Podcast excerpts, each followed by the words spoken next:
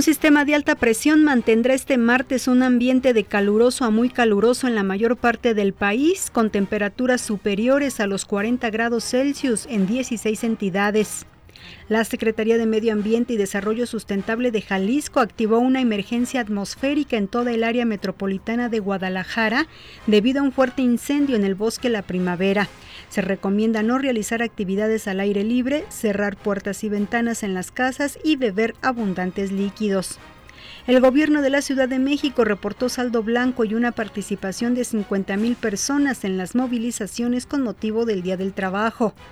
El presidente de Venezuela, Nicolás Maduro, convocó a un proceso para reformar la constitución. La oposición denunció un golpe de Estado, por lo que anunciaron movilizaciones para este martes. Hasta aquí la información. Les saluda Claudia Franquis Muñoz.